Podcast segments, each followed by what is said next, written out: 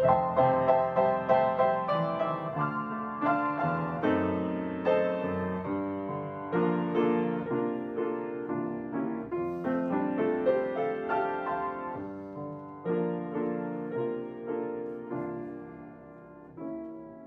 es domingo 24 de julio. Recordemos que estamos estudiando este trimestre lección en el crisol con Cristo. Y esta lección número 5 se ha titulado esta semana Calor extremo. Su servidor David González, nuestro título de hoy es Abraham en el crisol.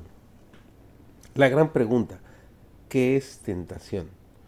es el medio por el cual los que pretenden ser hijos de Dios son probados y examinados. Leemos que Dios tentó a Abraham, que tentó a los hijos de Israel. Esto significa que permitió que existieran las circunstancias que probaron su fe y los indujo a acudir a Él en procura de ayuda.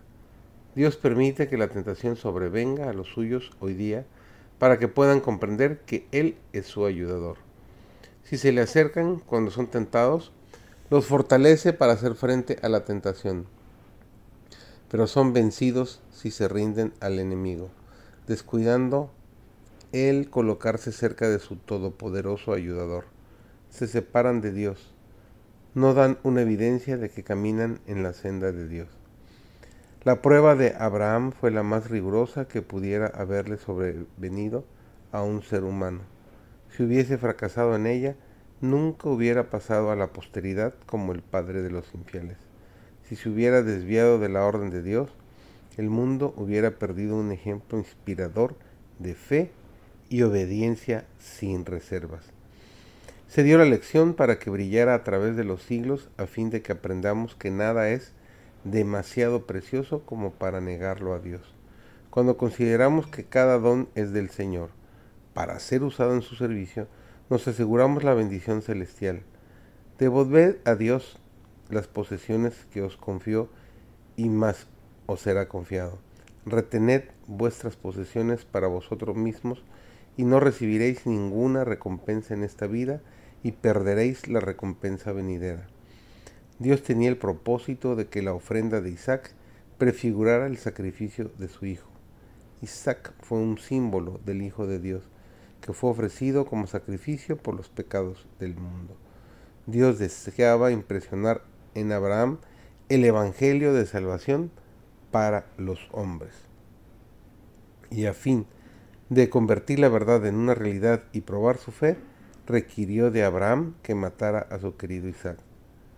Toda la agonía que sufrió Abraham durante esa oscura y terrible prueba tenía el propósito de impresionar profundamente en su entendimiento el plan de redención para el hombre caído.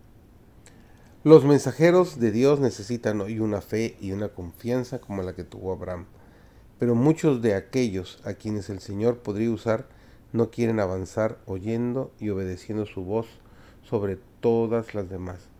La relación con sus deudos y amigos, las antiguas costumbres y compañías tienden a menudo tanta influencia sobre los siervos de Dios que Él solo puede darles poca instrucción, comunicarles poco conocimiento de sus propósitos y con frecuencia después de un tiempo los pone a un lado y llama en su lugar a otros, a quienes prueba de la misma manera. El Señor haría mucho por sus siervos si ellos estuviesen completamente consagrados a Él, estimando sus servicios por encima de los vínculos de la parentela y toda otra asociación terrenal.